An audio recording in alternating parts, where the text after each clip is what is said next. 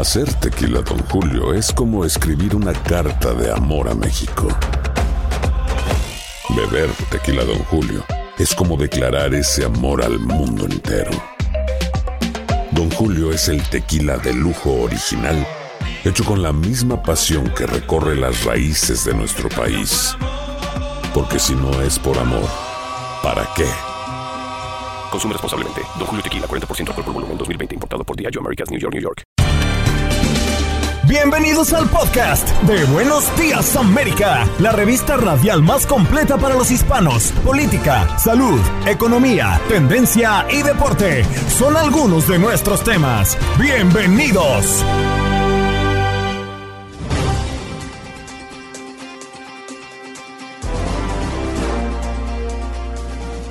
En Buenos Días América conversamos con Xochitl Oseguera, quien es vicepresidenta de la organización Mamás con Poder, y es que 16 mil guarderías han cerrado definitivamente durante la pandemia en Estados Unidos.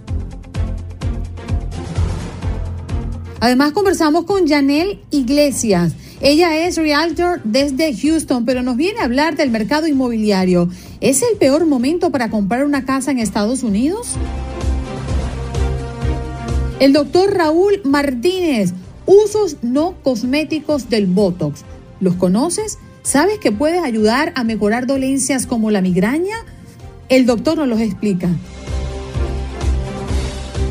David Adams, quien es editor en inglés de Univision y Univision Digital, nos viene a hablar de el caso de mm, el expresidente de Honduras, Juan Orlando Hernández, porque el gobierno de los Estados Unidos solicitó a Honduras la extradición del expresidente, señalado por la justicia de ese país por narcotráfico.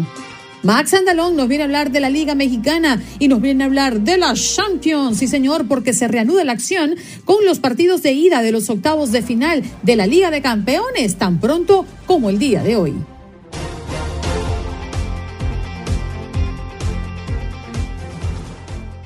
Bien, nos vamos de inmediato con nuestra próxima invitada, que ya está lista y conectado para toda la audiencia de Buenos Días América de Costa a Costa, también para los que están ya conectados a través de nuestro Facebook Live y nuestro canal de YouTube. Ahí tenemos a Chochit Osegura, vicepresidenta de la organización Mamás con Poder. Oye, Xochitl o Xochitl, sácame de la duda, ¿cómo se pronuncia perfectamente tu nombre? Xochitl. Xochitl. Así, con firmeza. Gracias, Xochitl. ¿Cómo estás? Bienvenido al show. Muy bien, muchas gracias. Buenos días. Nos tiene alarmado esta cifra, 16 mil guarderías han cerrado definitivamente durante la pandemia en Estados Unidos. ¿Cuál ha sido la razón principal, Xochitl, y cuáles han sido los estados o ciudades que más se han visto perjudicados con esto?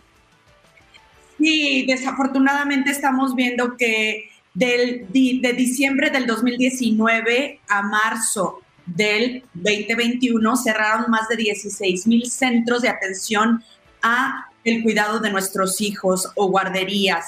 Esto, bueno, debido a que los centros se tuvieron que cerrar por la pandemia, pero también de antes de la pandemia ya teníamos nosotros en este país una crisis, una crisis del cuidado de alta calidad de nuestros hijos a precios accesibles. También, eh, bueno, las personas que cuidan a nuestros niños ganan muy poco y no tienen salarios dignos es algo muy importante de resaltar porque los costos de operación de un, de un negocio pequeño, de una guardería, pues son muy altos y, necesitan eh, apoyo e inversión para, para poder continuar, especialmente si no hay niños, te quedas sin negocio, ¿verdad? Entonces, ya como lo mencioné antes de la pandemia, era una crisis. Con la pandemia se agravó el, eh, eh, el, cuidado de niños y nos está afectando a todos, a todo el país. No creo que sea en una área específica, yo creo que es en todo el país, está afectando a nuestras familias, a nuestras comunidades y muy importante, a la economía del país, porque las mujeres, el 95% de, los, de las personas que cuidamos a los niños en las guarderías o que están al cargo del cuidado de nuestros hijos, el 95% son mujeres. Entonces, si no podemos regresar a trabajar porque no, podemos, no, no tenemos donde nos cuiden a nuestros hijos, no nos vamos a incorporar a esta labor, a, nuestras labores, y no podemos contribuir a la economía de nuestras familias y del país. Entonces, es algo muy grave que está pasando y que seguirá continuando porque eh, no nos hemos reincorporado las mamás a nuestras labores. Claro, Xochitl, pero usted plantea algo que me llama bastante la atención y que creo que lo hemos pensado en, en algún momento, cualquiera de los que somos padres, y es una educación o un cuidado a un costo que sea asequible, porque realmente la impresión, y yo no vivía en Estados Unidos cuando mis hijos eran pequeños, la impresión que a mí me queda es que tener un hijo para llevarlo a una guardería, a un centro de cuidado, cuando está todavía en la edad que no le permite ingresar a la escuela, es costosísimo. Nadie tiene con qué pagarlo, solo un pequeño grupo de privilegiados. ¿Qué hacer para superar esta situación? De hecho, el, costo de guarderías en muchos estados es más alto que el costo de una universidad. Cuesta más eh, y generalmente las, el cuidado de los niños eh, realmente cae en, la, en las mujeres. Eh, en las mujeres y nos estamos cada vez rezagando más en nuestras, en nuestras carreras eh, y, nos, estamos estancando porque el cuidado es más caro que salir a trabajar, no tenemos eh, eh, para pagarlo, ¿no? Cuando nosotros tenemos un problema que afecta a millones de personas, no solamente a una familia, sino a millones de personas, es un problema sistémico y estamos buscando soluciones sistémicas. Es decir, no es un problema de que una familia no puede cuidar al niño, que la mamá no tiene trabajo, no. Es un problema nacional que necesita soluciones e inversiones nacionales. Nosotros hemos estado buscando en Moms Rising, Asociación Civil, soluciones de políticas públicas que inviertan en el cuidado de nuestros hijos es una inversión, no es un gasto. Cada dólar que inviertes en un niño se recupera con 8 dólares a lo largo de su vida estudiantil. Ojo, es una inversión. El plan económico del presidente Biden incluye muchas inversiones, no lo suficiente como nosotros quisiéramos en, en, Moms Rising, pero incluye soluciones como el cuidado universal, acceso al cuidado nacional y universal de pre-kinder de niños de 3 a 4 años de edad, que es cuando ellos tienen, eh, que, tienen que estar aprendiendo cosas importantes para entrar a la primaria, que tienen que tener, que estar eh, eh, estimulados, que no pueden estar en la casa viendo la tele, que tienen que estar ¿Sabes qué? Previo a la pandemia yo sí sufrí el impacto porque mi hijo todavía no tenía edad para entrar a kindergarten y luego, por supuesto, a primer grado donde se encuentra en este momento. Y la verdad es que los pagos de una guardería eran sumamente elevados. Yo podría estar pagando entre mil y mil doscientos al mes. Eh, para el cuidado de este niño eh, a tiempo prácticamente completo, ¿no? Y sí, yo, yo encontraba dentro de la comunidad que había eh, mamás que decían trabajo para prácticamente pagarle el cuidado a mi hijo o simplemente me quedo en casa y estamos en declive, ¿no? Entonces, mi pregunta es, ¿por qué cuesta tanto mantener a los niños en cuidado infantil acá? Porque los costos eh, de, un, de operativos de una guardería son muy altos. ¿Sí?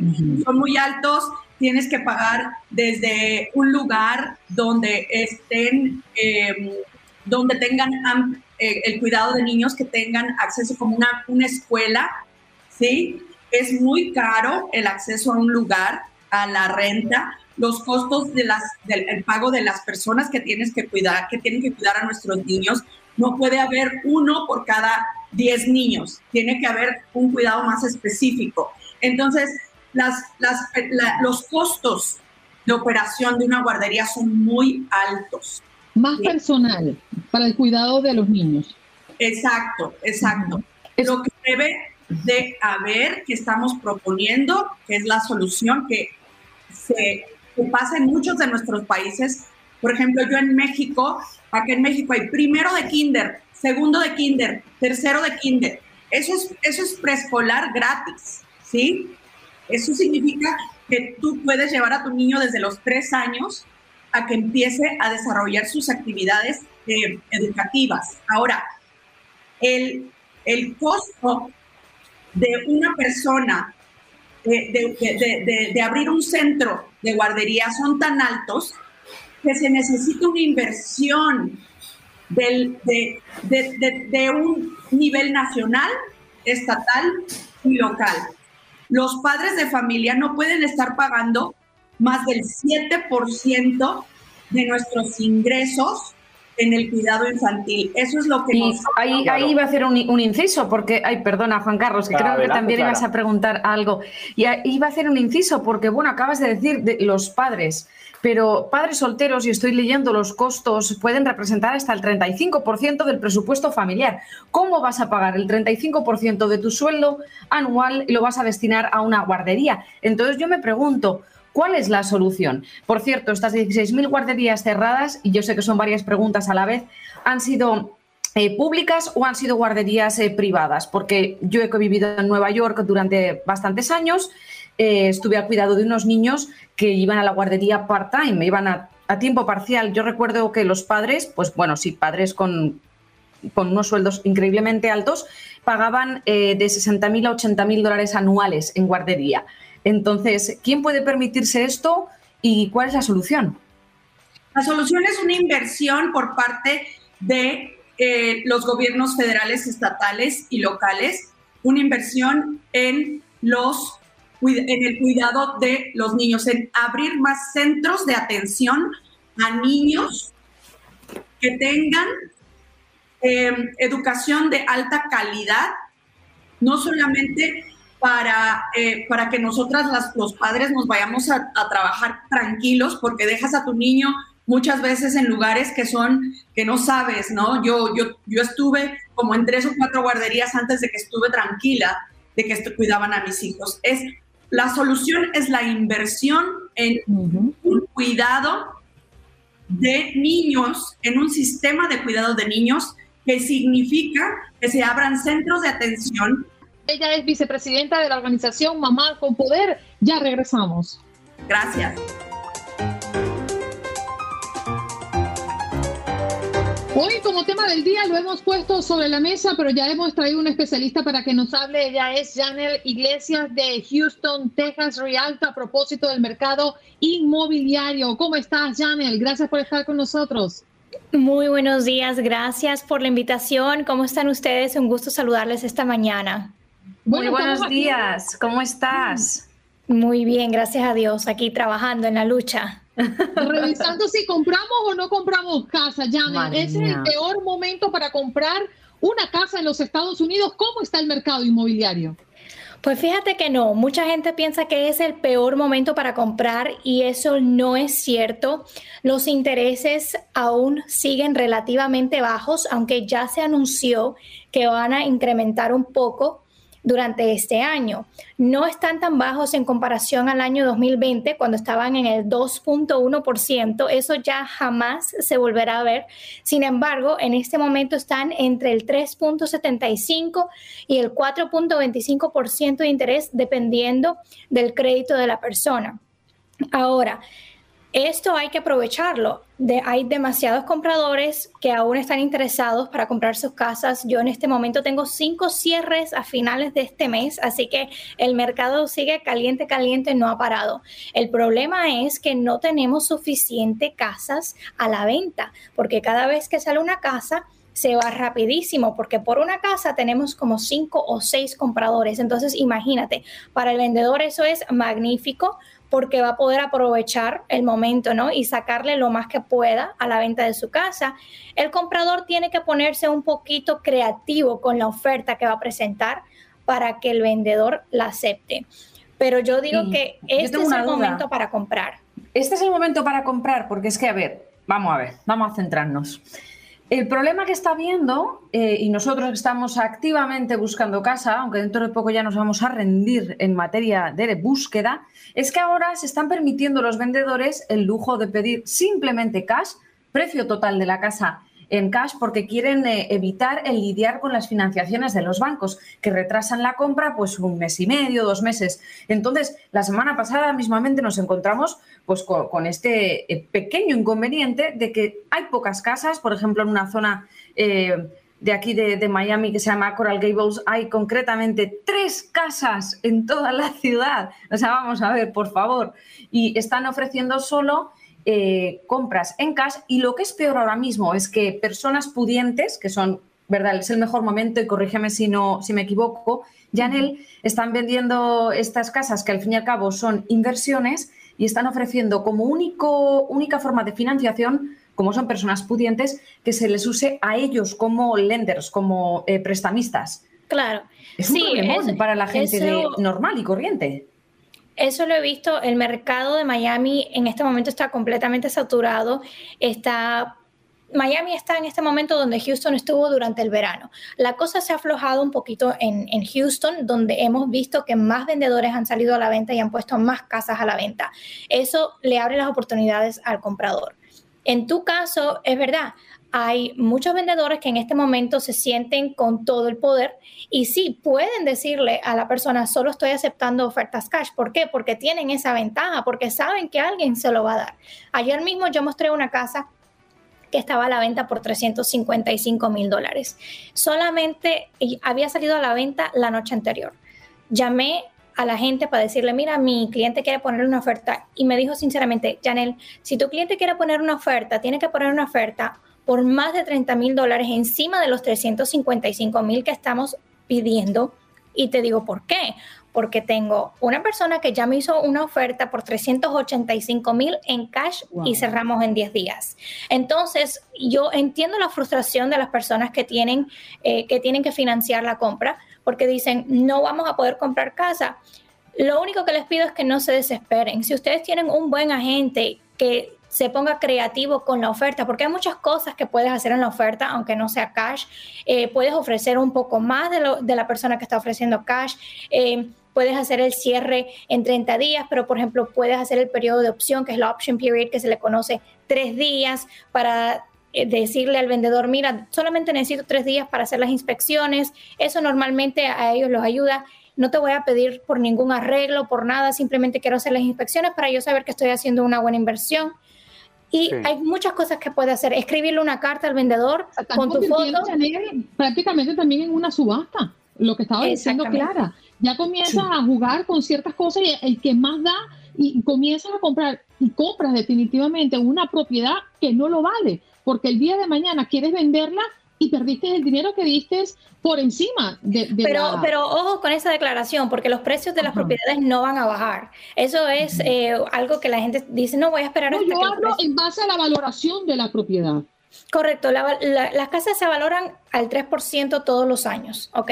El año pasado se valorizaron o se apreciaron por un 18.9%, casi 19%. Jamás se ha visto eso igual por, por el mismo problema que tenemos del poco inventario, ¿ok?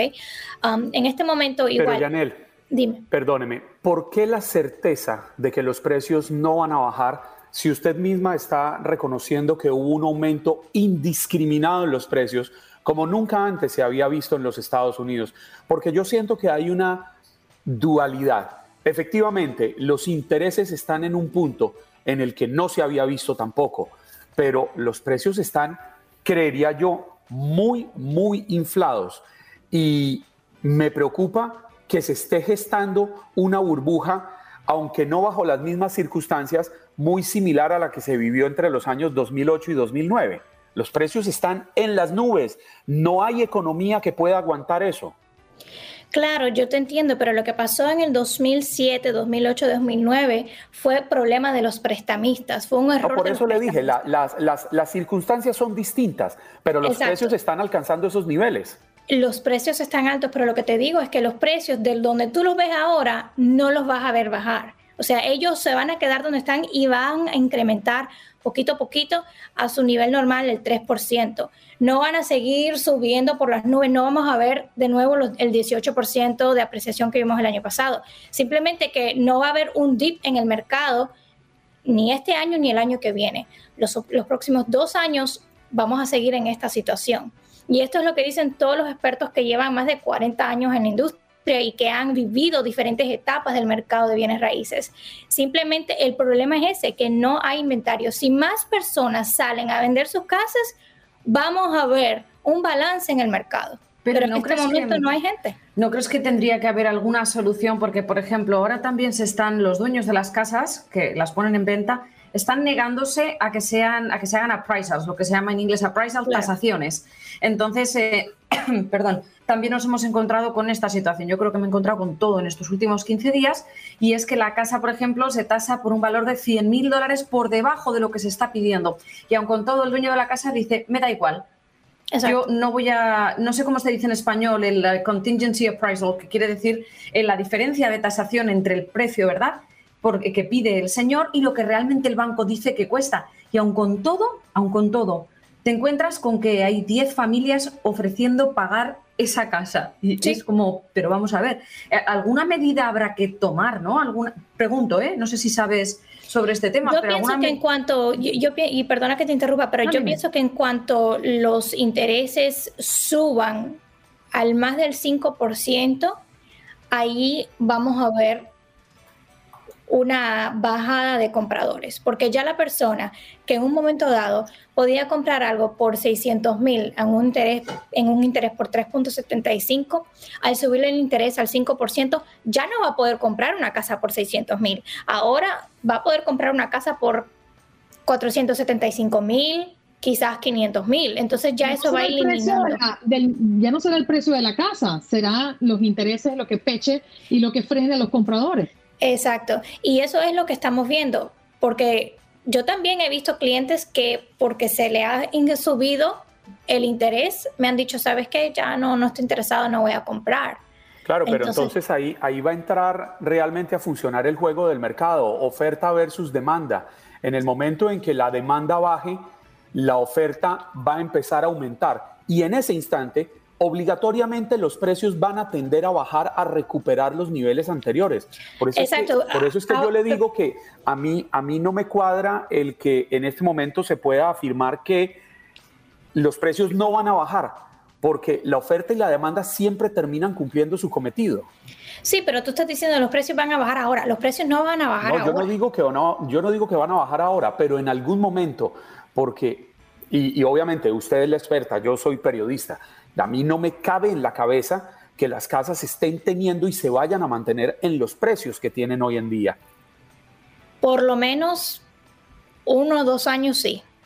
Hasta, que, hasta que los intereses no suban a un nivel que el comprador diga, sabes qué, la verdad no puedo porque mi pago mensual va a ser tan alto todo depende de los compradores, ¿me entiendes? ¿Hasta cuándo vamos a ver, hasta qué punto vamos a ver, hasta qué número vamos a ver el interés? Porque ahora ya estamos en un 3,75, eh, pero incluso un 4, eh, ¿hasta qué vamos a ver? ¿5% y 6 podemos ver en los próximos meses? Yo espero que, porque acuérdate que The Feds dijeron, anunciaron hace un mes atrás que iban a hacer tres incrementos durante este año. So, yo creo y quisiera ser adivina y decirte, mira, esto es lo que va a pasar, ta, ta, ta, ta, ta. Lo que se espera es que para fin de este año, del 2022, los intereses lleguen hasta un 4.75%. Ahora, eso también depende, no te olvides, del, del puntuaje de, eh, de crédito de la persona. Si tú tienes un crédito muy malo, automáticamente el interés va a estar alto para ti. Mm. Y también este juego, Janel, va a depender mucho de la construcción, porque entiendo hasta el mes de diciembre había un crecimiento en la construcción de viviendas en este país de una cosa acelerada, increíble. Y las constructoras siguen porque ya eh, no están experimentando el, problema que tuvimos el año pasado con las constructoras que no tenían eh, el material que necesitaban para terminar las casas. A un cliente, un cliente mío se demoró nueve meses para que le terminaran la casa. Firmamos el contrato en enero y no cerró hasta agosto, casi septiembre, en una construcción nueva. Este año estoy viendo algo diferente parece que ya no están teniendo esos problemas, ya le está llegando el material rápido, están poniendo las casas, en tres o cuatro meses te terminan una casa. Y esa es otra opción que yo también le digo a mis clientes, a veces es mejor ir con un new build, un constructor nuevo, una casa nueva, porque no hay tanta competencia entre los compradores. Tú te sientas, eh, ves el contrato y te dicen, mira, esta es la casa que tenemos disponible, eh, vamos a cerrar en tres meses. Está y puede ahorrar dinero y puede ahorrar dinero porque... Puede ahorrarse los gastos de cierre porque los las financieras terminan estimulando la compra de vivienda Exacto. nueva. Los constructores quieren que tú les compres su producto. Ellos también tienen algo que se le llama el in-house lender, que es el prestamista que trabaja con ellos. Eh, entonces todo lo, vas haciendo con ellos y ellos te dan de hasta 3 mil, hasta 5 mil dólares de crédito para tus costos de cierre, a veces para sacar, salir del inventario, te añaden la lavadora y secadora del refrigerador, que normalmente eso no viene incluido en una casa de reventa. Entonces también en este momento yo veo que la mejor opción para los compradores es conseguir una constructora nueva y irse con un builder. Uh gracias por estar con nosotros. ¿Dónde podemos conseguirte? Yo estoy en Instagram como janel.iglesias, en, igual en Facebook, Janel Iglesias Real Estate. Iglesias con Y. Al principio, correcto. Muchas gracias, Janel. Espero que lo pases bonito y que tengas una excelente semana. Igualmente, espero que hayan tenido muy buena información. Gracias, Janel. claro que sí. Ha sido una conversación muy interesante a propósito del mercado inmobiliario. Ya lo decía Janel, eh, no es el peor momento para comprar una casa en Estados Unidos. Sí, es un buen momento porque todavía pues eh, no han subido los intereses, básicamente nos los acaba de comentar Janet.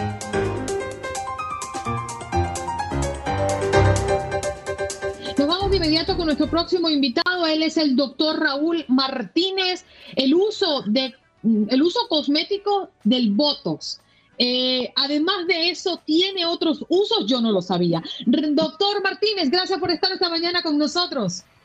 Hola, ¿qué tal Andreina? Hola Clara, hola Juan Carlos. Muy buenos días. Muy buenos días. Doctor, uno creía, uno lo que escucha es que el bote, o sea, hay que para inflar aquí, para bajar las ruguitas acá, pero más allá de eso, ¿tiene usos no cosméticos? Muchísimos usos no cosméticos. De hecho, yo creo que el volumen de Botox que se produce en el mundo probablemente lo sobrepase el uso no cosmético que el cosmético. ¿Cuáles, ¿Cuáles serían? Los más importantes, por ejemplo, los que más ayudan. Bueno, los más importantes, por ejemplo, los neurólogos lo usan muchísimo en espasticidad muscular. Eso no es un área mía, pero sí, por ejemplo, eh, a los niños que pueden tener alguna cierta parálisis o espasticidad, ayuda mucho a poner los músculos grandes para que puedan empezar su movilización y su rehabilitación. Wow. Y en el área suya, Raúl, cuál sería el uso para el Botox, no a aquel que hemos estado acostumbrados, porque además vale la pena recordar que quizás el Botox, el Botox ha sido estigmatizado luego de que veamos el ejemplo de conocidas estrellas del, de, la, de la farándula, del cine, de la televisión, que han abusado del Botox y hemos visto cómo se deforman. ¿Qué otro uso se le podría dar? Bueno, hay que recordar el uso o, para qué fue creado el Botox o cómo fue descubierto. Lo que hace el Botox es debilitar la unión neuromuscular. Por así decir, le quitamos la energía, la conexión nerviosa al músculo. Entonces el músculo no se mueve. Y pensar así, pues nos abre muchas posibilidades de, de tratamientos. En lo caso particular mío, que me dedico a cabeza y cuello, torrino, lo está usando mucho, por ejemplo, para ayudar a personas con bruxismo, que es este apretar los dientes en la noche, rechineo de dientes, que muchas veces tiene que ver con trastornos respiratorios del sueño, ronquido y demás. Otro que también nos ha ayudado bastante, bastante, es empezar a utilizar para algún tipo de cefaleas, algún tipo de migrañas. Este, nos ayuda bastante para eh, blefarospasmo, cuando sientes que el ojo empieza como a golpetear por esta tensión nerviosa a veces. Eh, para hiperhidrosis facial nos funciona también bastante bien. Yo tengo una duda, para la migraña, perdona que, te, que te interrumpa, para eh, las personas que padecemos migraña, ¿dónde se pincha el botox? Bueno, depende del, área, de la migraña y del trigger. Y también hay que saber si, si la migraña sí es eh, del, tipo de cefalea tensional. Cuando los músculos están muy tensos, las fascias están muy tensos, ayuda mucho, por, ejemplo, terapias alternativas como acupuntura o como Botox. Y, por ejemplo, puede ser en la frente, puede ser en la nuca, puede ser en la zona de los temporales, alrededor de la, de la zona lateral de la cabeza puede tener muy, muy buenos resultados en un paciente bien seleccionado. qué, interesante. Yo quisiera preguntarle, ¿por qué razón el Botox mal usado? Porque siempre he escuchado que es por el uso y el abuso. ¿Por qué genera esas deformaciones en el rostro de las personas? Bueno, tenemos una buena cantidad de músculos en toda la cara y cada músculo está estirando para un lado. Unos estiran para arriba, otros para un lado, otros para abajo y otros para diagonal. Cuando no se eh, sabe muy bien la anatomía, se puede empezar a poner más cantidad en un músculo que estira hacia abajo, por así decir. Entonces, al momento que ya hace el efecto la toxina, hace el efecto este, eh, esta inyección, lo que pasa es que el otro músculo que no está relajado va a jalar más. Entonces ahí es cuando se empiezan a ver los cambios, las deformidades, o se empiezan a ver las, las personas asimétricas, ¿verdad? Porque le pusieron mejor Botox de un lado y del otro no, entonces se ve el ojo gigante y del otro lado se ve pequeñito, ¿verdad? Y en ese orden de ideas, ¿deberíamos o no deberíamos usar el Botox en ciertos momentos por razones estéticas, porque queremos vernos más jóvenes, porque queremos superar cierta flacidez? Creo que eh, los dermatólogos y los médicos cirujanos plásticos que lo ponen, algunos otorrinos cirujanos faciales también que lo ponen, este, la, la idea es rejuvenecer la porción superior, el tercio medio superior de la cara. El Botox principalmente se usa para las arrugas frontales, para el entrecejo y para las patitas de gallo. Algunos otros detalles cosméticos, por ejemplo, las arrugas de la nariz, a veces alrededor de los labios para relajarlo también, en el cuello para evitar algunas de las rayitas. Todos esos son usos cosméticos que son muy, muy nobles, este, funcionan bastante bien. Siento, siento, Andreina y Clara, que Raúl estuviera describiendo mi cara, arruga por arruga. ¿Qué va? Si tú estás estupendo, ¿qué va, hombre? Doctor, yo tengo una curiosidad con referencia a eh, el tiempo que tarda en, irse el efecto del Botox, ¿no? Cuando hablamos de, eh, aplicaciones para cosméticos, pues yo he escuchado a mis amigos, pues yo nunca me he puesto Botox, es la verdad, y cuando me lo ponga lo diré, pues que tienen cada cierto tiempo que colocárselo. Pero cuando hablamos de Botox para la migraña, por ejemplo, ¿también pierde efecto en un periodo de tiempo o es mucho más generoso? ¿Cómo se maneja? Como no estamos haciendo un cambio estético, sí podemos ser un poquito, eh, podemos meter más volumen, podemos meter más unidades. Yo particularmente, por ejemplo, para zonas de bruxismo, estoy usando entre 20 y 30 unidades por cada lado, que hablar de 60 unidades de ponerla en una cara a veces suena como mucho, normalmente puede ser alrededor de 40 unidades. Cuando usamos, por ejemplo, la nariz, trato también de ir de muy abajo, alrededor de 20 a 30 unidades y poco a poco irla subiendo. Pero sí, el Botox va a tener un efecto más o menos entre 3 y 6 meses en lo que va a estar teniendo su actividad. Pero en la parte no funcional, muchas veces cuando lo empezamos a usar a dosis ligeramente más altas y lo usamos en intervalos más cortos, o sea, por ejemplo, para bruxismo lo podemos usar cada tres meses por tres veces y luego lo vamos espaciando cada seis meses, ocho meses, diez meses, un año y luego a lo mejor lo estamos poniendo cada año o dos años porque se va haciendo que el músculo se vaya relajando y ya no tengamos esa tensión. ¿Puede uno deducir de sus palabras que el Botox en el organismo de alguna forma se iría disolviendo y de alguna forma lo estaríamos desechando? Porque o si no, pues allí iría quedando y, e iría en aumento esta parte del cuerpo. Es correcto. Eh, la gran mayoría se degrada y simplemente eh, se, se metaboliza y se excreta. Hay una parte que sí tenemos cierta inmunidad, que siempre podemos generar anticuerpos contra Botox. Tristemente para algunas personas el efecto puede hacer que vaya bajando porque genera esa inmunidad. Oye, ¿qué nos puedes decir? Ah, perdona. Ah, vale. Quería preguntarle, eh, doctor, ¿qué nos puedes decir sobre el Botox que, que, retienes, que no se acaba de ir nunca? Es decir, si te aplican, imagínate esos 40 que has dicho 40 mililitros, miligramos, unidades, 40 unidades eh, de Botox. Y si cuando vuelves a los seis meses, hay arruguitas que ya no, que no han vuelto a salir. Como que se ha quedado ahí, ¿eso que son? que son las bendecidas? Es, es una, sí, digamos. y me acuerdo que me lo hice en la arruga y me dijo, eres una bendecida. Sí, sí, sí, porque, lo que pasa es que la piel ya no se dobla. O sea, el efecto del Botox es en el músculo abajo de la piel. Pero como el, músculo ya no se mueve, la piel ya no se dobla. Por tanto, la arruga se empieza a descansar. Pero también tiene un efecto de regeneración. El colágeno aumenta un poquitito. La elasticidad de la piel mejora un poquitito también. Eso es un efecto como que secundario que se ha encontrado más recientemente. Entonces es bastante bueno para la piel. Y nos dice una, una eh, persona de aquí del chat, Vanessa Macías, doctor, buenos días, ¿me puede decir eh, de los láser que están usando mejor con el resultado que el Botox? No estoy segura de, la pregunta. Había otra persona, Liliana Patricia, dice, doctor, ¿cómo le digo a mi médico que quiero que me aplique Botox en mi ojo, que me palpita mucho y tengo tic?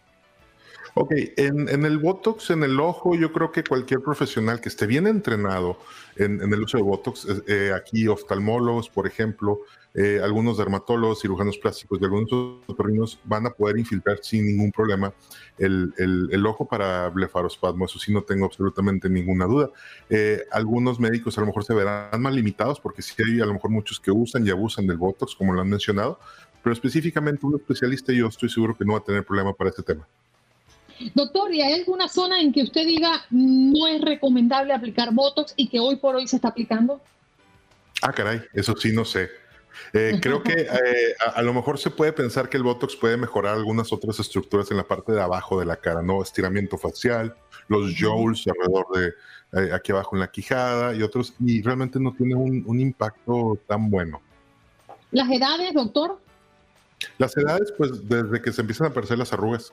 Como les digo, es un medicamento tan noble que, que, los médicos que se dedican a espasticidad muscular lo usan en niños muy, muy pequeños, a dosis muy, muy grandes. Y es tan, tan noble que realmente los efectos secundarios son muy poquitos cuando es muy bien aplicado.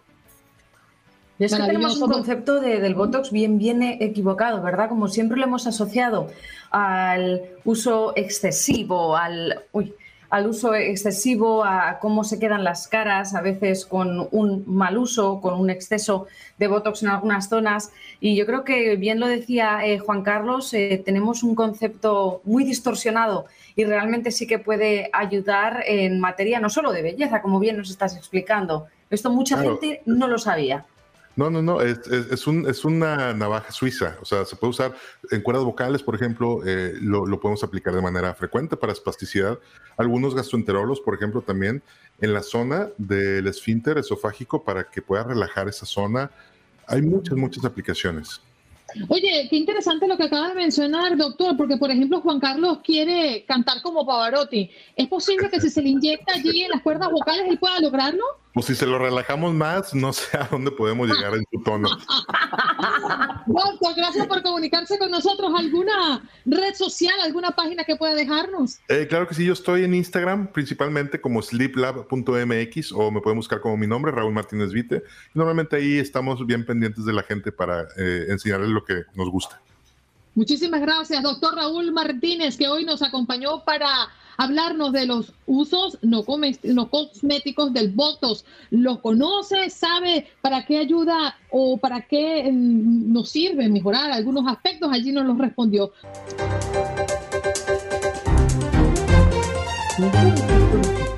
Ahora nos vamos de inmediato a conversar con David Adams, quien es editor en inglés de univision.com, Univision Digital. David, gracias por estar esta mañana con nosotros. Eh, con mucho gusto, siempre. Hoy en hora eh, temprana del show nos hemos encontrado y hemos compartido con la audiencia de Buenos Días América el anuncio del gobierno de los Estados Unidos solicitando a Honduras la extradición del expresidente Juan Orlando Hernández, eh, señalado por la justicia de este país por narcotráfico. ¿Cómo va a estas horas las reacciones y el motivo de esta petición, David? Bueno, eh, eh, el presidente Hernández sacó una declaración eh, hoy en la madrugada reconociendo em, que está pedido por extradición y diciendo que él está dispuesto de entregarse, pero solo cuando la Corte Suprema de Honduras em, declara, acepta la extradición. Todo está en manos de la Corte Suprema, que va, se va hoy en la mañana se va a designar un juez para examinar la petición de extradición y es el juez que decide si se puede avanzar o no. Y si el juez lo aprueba, uh, Hernández será detenido y extraditado a Estados Unidos, a Nueva York. David, hace casi un año el hermano del ahora expresidente Juan Orlando Hernández, eh, su hermano Juan Antonio, fue condenado a cadena perpetua por narcotráfico, precisamente aquí en Estados Unidos, y desde aquel entonces se hablaba de que el entonces presidente pues también tenía vínculos con estos eh, crímenes. Sin embargo, es tradición del Departamento de Justicia estadounidense no abrir procesos contra presidentes en activo, especialmente de Latinoamérica. ¿Usted sí cree que podamos ver al ahora expresidente con traje anaranjado en una corte estadounidense asumiendo unos cargos tan, pero tan delicados cuando ha sido tan cuestionado Honduras en esa materia? Bueno, sí, em, pero todo depende de la Corte Suprema. Eh, algunos eh, hondureños cuestionan la independencia de los jueces de la Corte Suprema, considerando que algunos fueron nombrados por el mismo presidente Hernández. Es posible que el caso termina en manos de un juez eh, que fue designado por, por el mismo Hernández. Eh, pero hay un sentimiento nacional muy fuerte en su contra, entonces eh, quizás el juez tendría que tomar eso en cuenta. Uh, Univision acaba de recibir la petición y lo estamos examinando ahora. Parece que son cuatro cargos y son básicamente los mismos cargos que se presentó en contra de su hermano Tony Hernández. Entonces son cargos muy, muy fuertes. Sí, en un artículo que ustedes... En un artículo que ustedes escribían unas semanas atrás, hablaban de el ahora secretario de Seguridad en Honduras, Ramón Savillón, quien en su momento fue el comandante de la policía en Honduras y fue precisamente destituido por el presidente Hernández, porque eh, decían en, el, en el mundo político hondureño que Savillón le estaba dando muy duro a los carteles que tendrían relación con los hermanos Hernández. Precisamente, Ramón Savillón sería hoy en día el responsable de la captura del ahora expresidente y quien fue su jefe. ¿No es esto eh, una eh. contradicción muy grande y, demuestra el grado de corrupción al que habría llegado Honduras? Eh, es correcto que, el general Savillón es la persona ahora responsable si la Corte decide que debe ser detenido, es el general Savillón que va a liderar su captura. Eh, eh, apareció en la mañana fuera de la casa de Hernández y dijo que la situación era muy lamentable, una vergüenza para el país y añadió un presidente, sus uh, palabras de él, un presidente extraditado es sumamente vergonzoso para nosotros, pero estamos dando la cara como país que podemos hacer las cosas que en el futuro no ocurran esas cosas. David, tengo una duda y tiene que ver con que mm, recordemos que Orlando Hernández se juramentó como miembro del Parlamento Centroamericano eh, tras finalizar su gobierno. ¿Esto lo mantiene con inmunidad y así podría estar evitando la posibilidad de ser extraditado?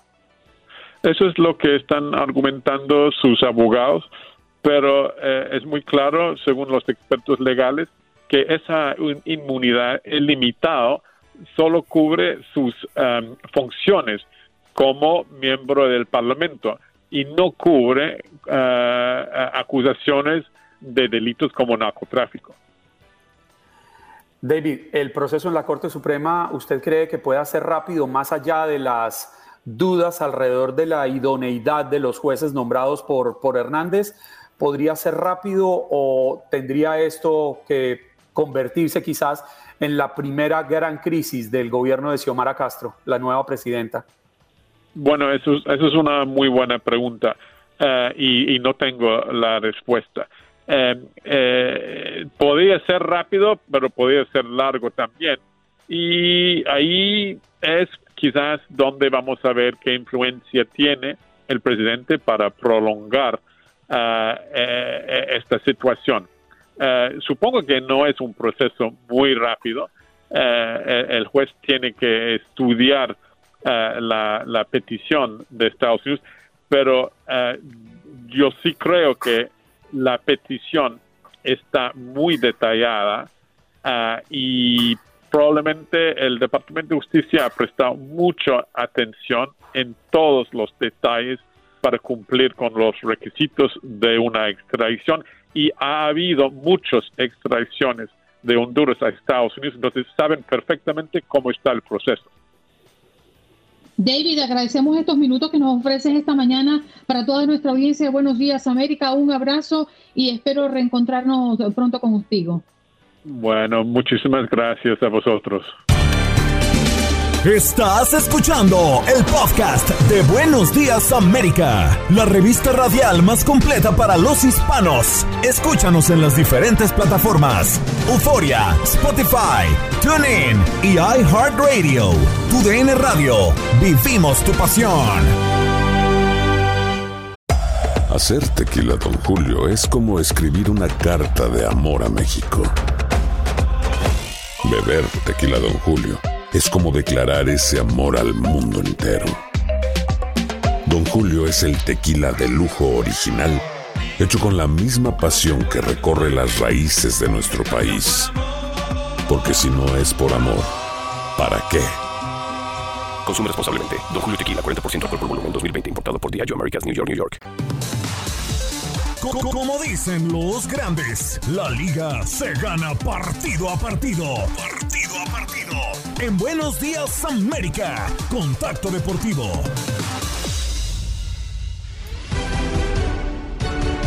Max Salón en este Contacto Deportivo. Muy buenos días, Max. ¿Cómo amaneces?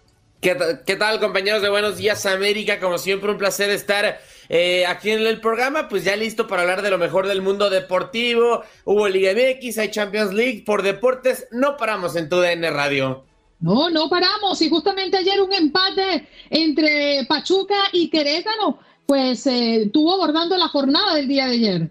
Sí, efectivamente, comentando un poco más antes de antes de pasar con la información, simplemente recordarles que este segmento de la Liga MX es presentado por Indeed. Tu negocio tiene posiciones abiertas cuando se trata de contratar. Los currículums solo son el principio. Visita indeed.com y ahora sí entrando a la información de la Liga MX, bien lo decías Andreina, Pachuca y Querétaro terminan empatando 2 a 2. Eh, parecía que iba a haber no sé si catástrofe, pero sí que, iba a perder Pachuca en el estadio Hidalgo, porque apenas al minuto 5 José Enrique Angulo terminaba por marcar el 1 por 0 para los emplumados, para los gallos de Querétaro, y parecía que se iban a llevar la victoria. Después Nico Ibáñez por eh, los Tuzos marcando el 1 el 1 a 1 momentáneo. Ya después eh, progresó Pachuca, seguía teniendo más el balón eh, se ordenó un poco más y Luis Gerardo Chávez al minuto 41 fue quien eh, marcó el 2 a 1. Ya parecía que se iba a llevar la victoria, que iba a ser líder, porque en caso de ganar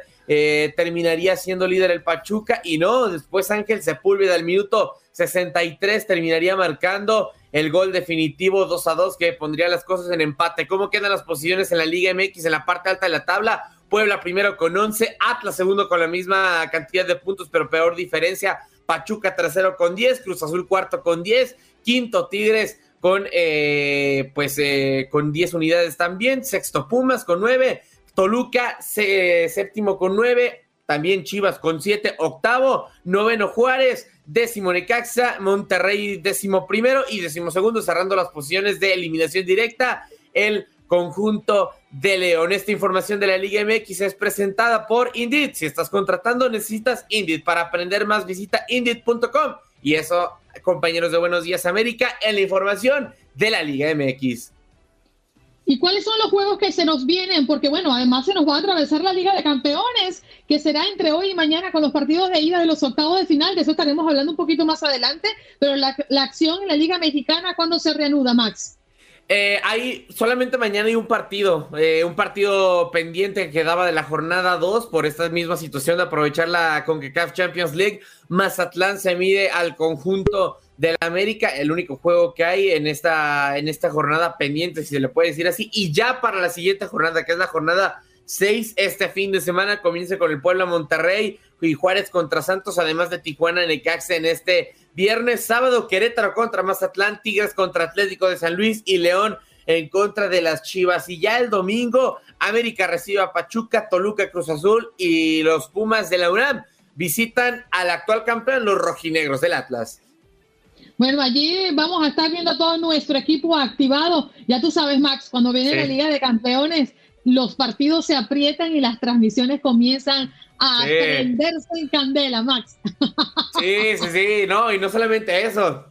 Champions League, Europa League, ya lo hemos dicho muchas veces, tu DN Radio no por nada es la estación con más goles, pero obviamente ansiosos ya por tener más y más y más fútbol. A ver, Andreina. ¡Cante la gandica! ¡La! Era la voz oficial de la Champions League en español, Andreina Gandita, para impulsar a Max Andalón. Se quedó a gusto. perrito! Mm, lo siento. ¡Max! Tenemos Champions el día de hoy. La, uno de los partidos más esperados de esta instancia, sin lugar a dudas, el PSG ante el Real Madrid. Violet. sí, ¿qué tal compañeros de Buenos Días América? Hola de nuevo. Ya se sienten esos, esos escalofríos, esos nervios característicos de febrero, no por el eh, Día del Amor y la Amistad, no por el Super Bowl, febrero es el mes de la UEFA Champions League y ya se sienten esos nervios previo al regreso de la máxima competición de clubes a nivel, eh, iba a decir europeo, pero prácticamente que nos hacemos a nivel mundial, la mejor competición a nivel de clubes. Eh, dos partidos tenemos hoy a través de nuestras diferentes eh, frecuencias, los dos que se juegan en esta en el día de hoy. Sporting de Lisboa en contra del Manchester City, antes que nada, para profundizar, ya después iremos con el duelo más interesante. El duelo de David contra Goliat, Manchester City, más allá de que se juega en el estadio José Albalade de, de Lisboa prácticamente todo el mundo se espera que gane el conjunto dirigido por Pep Guardiola. Tienes mejores futbolistas, tiene a Kevin De Bruyne, tiene a Ederson, tiene a Rubén Díaz, Ilkay Gundogan, cantidad de futbolistas que por plantel superan ampliamente al conjunto del Sporting de Lisboa. Quizá el duelo más disparejo, empatado eh, por ahí con el Salzburg en contra del Bayern, pero eh, desafortunadamente para el Sporting de Lisboa, pues sí requeriría de un milagro para terminar por ganarle a este Manchester City que está embalado, que está a punto de ser campeón de, Inglaterra y que incluso Jürgen Klopp ya prácticamente dio por perdida la, Premier League para el Liverpool. Así que duelo de David contra Goliath. Pero el duelo más interesante, ah, que acaba de recalcar, este Sporting de Lisboa contra Manchester City lo tendrá a través de su aplicación Euforia y tu DN Extra. Ahí lo busquen, Euforia, tu DN Extra, y podrá escucharnos a nosotros en el Sporting de Lisboa en contra del Manchester City. Pero a través de la frecuencia, eh, mejor dicho, nacional de radio tendrá el PSG en contra del Real Madrid. París Saint Germain en contra del Real Madrid. Duelo cargado con bastante morbo, no solamente porque los últimos años se han enfrentado en varias ocasiones, sino por todos los componentes que hay dentro del mismo. Hablando del que el futbolista que más llama la atención, Kylian Mbappe, este podría ser el último partido del francés jugando para el PSG en Champions League si es que termina siendo eliminado por el Real Madrid. Bueno, este y el de vuelta sería la última eliminatoria que jugaría con el PSG porque podría enfrentarse al que sería su nuevo equipo que es el Real Madrid. Eh, entonces, eliminatoria del Morbo en cuanto a mercado de fichajes también. Se hablaba de un futbolista que no iba a tener actividad, que no iba a ser factor, que no iba a pesar porque era muy importante para el Madrid, Karim Benzema, y no. Hace unos días en conferencia de prensa, Carlo Ancelotti, director técnico del conjunto blanco, confirmó que Karim Benzema va a estar en este partido, va a poder tener minutos y obviamente lo que significa Lionel Messi eh, volviendo a enfrentar al Real Madrid, también elementos como Vinicius Junior que está en un gran nivel, Ángel Di María del PSG, entonces cantidad de elementos y se volvió a repetir la historia, lo de siempre. Curiosamente, por casualidad, Neymar se lesionó en febrero, fechas cercanas al Carnaval de Brasil, fechas cercanas al cumpleaños de su hermana, así que no estará Neymar, pero aún así tenemos a Messi, tenemos a Mbappé, a Benzema, a Vinicius Junior, un partido lleno de condimentos y lleno de ingredientes para poder volverse, creo yo, el mejor partido de los octavos de final de la UEFA Champions League. Max, y ya en esta instancia los partidos se juegan a la misma hora. Sí, sí, en fase de grupos habíamos tenido algunos juegos a las 11.45, eh, bueno, contando la previa, 11 y media del centro, 12 y media del este, pero ya no, ya todos van a las 2 del centro, 3 del este, así que eh, pues podrá escuchar o podrá tener una gran variedad para partidos. Eh, elegir en tu DN Radio, si quiere tu DN para el Sporting de Lisboa contra el Manchester City, el PSG contra el Real Madrid, pero absolutamente todos a partir de la fase de eliminación directa, donde muchos dicen comienza la verdadera UEFA Champions League. Todos los partidos van a la misma hora. Eh, Maxi, tú ya comentábamos, ya comentabas nombres, ¿no? Claves dentro de, los clubes. ¿Consideras que Messi estaría enfrentando hoy su mayor desafío desde que llegó al PSG con, con eh, encarar al Real Madrid? Sí, yo creo que sí. No sé si sea el que más le, le va a costar, porque ya lo habíamos dicho, se critica mucho la figura de Lionel Messi por lo que ha pasado en la liga francesa porque no ha rendido eh, eh, en, al nivel local, porque le cuesta contra el Stade de Rennes, porque le cuesta contra muchos equipos de la liga, no sé por qué, si se ha periodo de adaptación más que nada, pero en la UEFA Champions League es donde ha rendido eh, al futbolista Rosarino, fue clave para enfrentar al Manchester City en las 12 eliminatorias o en las de ida y vuelta, más allá de que sí se haya, de que no, no se haya quedado como primer lugar del grupo, Creo que esta es la competición en la que Lionel Messi ha rendido mejor eh, a lo largo de, pues, de, su estancia dentro del PSG. Así que yo no tengo la duda de que va a terminar siendo eh, fundamental, incluso revisando las estadísticas, cinco partidos para el Rosarino en esta UEFA Champions League, cinco goles. Entonces, eh, pues puede ser, puede ser lo que, lo que se le da, bueno, mejor dicho, es lo que se le da mejor. Así que DVD, ser eh, protagonista, DVD, incluso traer recuerdos eh, antiguos y, tomar esa, esa, esa, batuta ante la baja de Neymar, ante que va a estar con Kylian Mbappé, tiene que tomar esa batuta para poder ser el líder del PSG que los lleve a los cuartos de final y veremos si termina siendo su año y su competición y por fin ganan su primera UEFA Champions League. Bien, Max, un abrazo para ti, cariño, y esperamos, bueno, que suelte candela esta edición o esta reanudación de la Liga de Campeones a través de nuestra señal. Un abrazo, Max. Igualmente, Andreina, compañeros de Buenos Días América, ya saben, como siempre, un placer. Un abrazo, Max Andalón, en nuestro contacto deportivo y ya teníamos rato que no lo recibíamos como merece al triple chulo desde Houston. Suéltalo, Jorgito. Qué bárbaro, qué guapo estoy, qué bárbaro. Qué chulo amanecí, qué chulo amanecí, qué bárbaro. César Procel desde Houston, ¿cómo me le va, compañero? Vaya, vaya, muy bien, muy qué así que me reciban todos los días, no solamente un día después de, de, este, de Valentine's Day, por favor. Pero si así lo reciben todos los días. Bueno, tiene razón, eso, eso sí, no, Con no esa puedo quejar. emoción no me puedo quejar. a usted, Andreina Gandica y Clara Truyenque, y a mí no me queda otra opción que sumarme. Sí, no, muchísimas gracias. De hecho, este, Andreina, muchísimas gracias por los chocolates que me mandaste ayer. Siempre tu orden, cariño, tú te los mereces. fue, Oye, parte de los tres. Pues ahí nomás decía, atentamente, con mucho amor, AG. No decía... Por eso, AG de Aguiar. Lo que pasa es que pedí por Seller que me pasara y nadie colaboró, o sea, como que nadie te quiere lo suficiente. No, es lo que estoy viendo, que al parecer solamente hay amor del parte de Venezuela para acá, así que, este, ni modo. Venezuela y México, buena unión. Vino tiempo. del costo de Internet. Oye, e, e, esto se ha incrementado al pasar de los meses y qué bien que puedan darle opciones a las personas de bajos recursos en Houston, ¿no?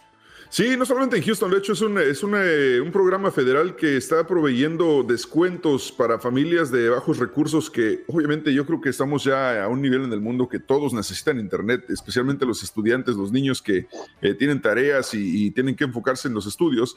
Bueno, pues hay un programa federal eh, por parte de, se llama acpbenefits.org, esta, esta página de Internet eh, es una ayuda para familias con dificultades para poder pagar Internet. Ofrecen descuentos de 30 dólares al mes y hasta 100 dólares para eh, que puedan obtener una computadora si la necesitan. Eh, lo único que tiene que hacer la gente es entrar a acpbenefit.org, ingresan información básica, nombre, dirección, apellido, les hacen algunas preguntas.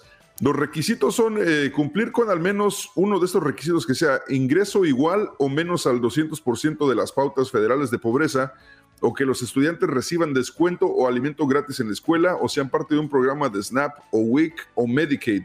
Si cumples con cualquiera de los requisitos, la gente puede entrar a esta página. Nuevamente es acpbenefit.org y ahí pueden este, solicitar esta ayuda de parte del gobierno, que no le han puesto fecha límite hasta el momento, puede ser, de hecho, incluso dicen que puede ser hasta por varios años, así que no está nada mal para la gente que tiene especialmente niños en la casa con eh, necesidad de internet, esa es su, su opción eh, para tener este servicio. Mm. También es noticia, César, en Houston, eh, estos muchachos estudiantes que han sido detenidos por atacar a quién, a un profesor de béisbol.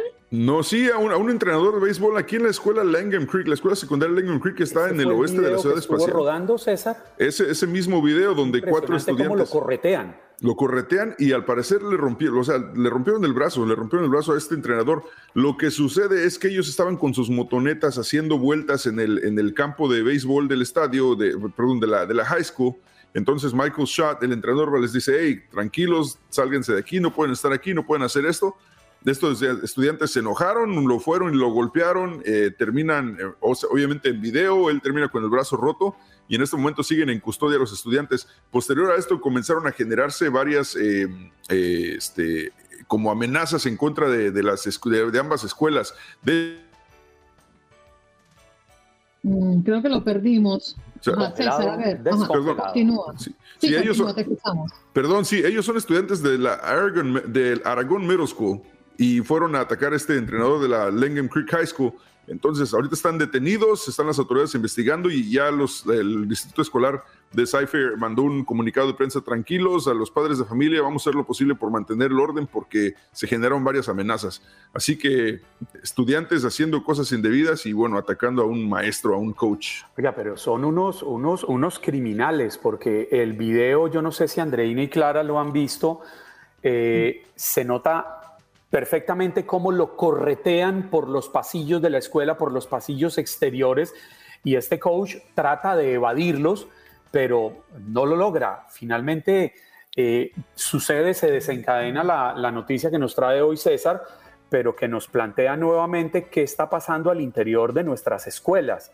¿Están o no están seguros nuestros hijos cuando estamos viendo este nivel de violencia y este nivel de vandalismo en el que un profesor no le puede decir nada a unos estudiantes porque si no, lo atacan. Lo golpean, o sea, ¿de qué se trata? Es, imposible así.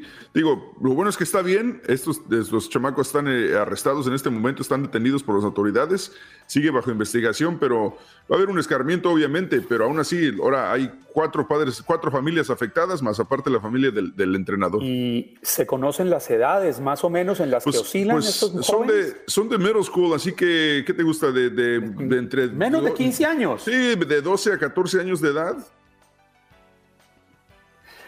Increíble. ¿A dónde podemos llegar si un muchacho de 12, 14, 15 años puede golpear al coach de béisbol que no debe ser ni pequeño ni endeble? Correcto. Y uno lo que se pregunta es, si le pegas al coach, que se supone es autoridad dentro de la institución, ¿qué será para los alumnos, ¿no? que también están seguramente sufriendo de violencia dentro de las escuelas? Un tema que hemos abordado infinitamente en los últimos días a propósito de las violencias que hemos visto en las escuelas. Nos enganchamos contigo en un ratito nada más, César. 10 de la mañana hora centro en Encanchados a través de TUDN Radio 93.3 FM en Houston y por supuesto en la aplicación de en toda la nation. Eso, en toda la nation. Él es César Procel, 93.3. Yo me quedé como pensando, pero ya, ya caí, querido amigo. Muchas gracias por estar esta mañana con nosotros. Te quedaste como pensando, no exageres tampoco, o sea, no. Tampoco, o sea, hello. Bye, amigo, cuídate. Gracias por acompañarnos en nuestro podcast. Buenos días América. Y recuerda que también puedes seguirnos en nuestras redes sociales. Buenos días AM en Facebook y en Instagram. Arroba Buenos días América. AM. Nos escuchamos en la próxima. Boost Mobile tiene una gran oferta para que aproveches tu reembolso de impuestos al máximo y te mantengas conectado. Al cambiarte a Boost, recibe un 50% de descuento en tu primer mes de datos ilimitados. O, con un plan ilimitado de 40 dólares, llévate un Samsung Galaxy A15 5G por $39.99. Obtén los mejores teléfonos en las redes 5G más grandes del país. Con Boost Mobile, cambiarse es fácil. Solo visita boostmobile.com. Boost Mobile, sin miedo al éxito. Para clientes nuevos y solamente en línea, requiere AroPay. 50% de descuento en el primer mes requiere un plan de 25 dólares al mes. Aplican otras restricciones. Visita Boost Mobile para detalles.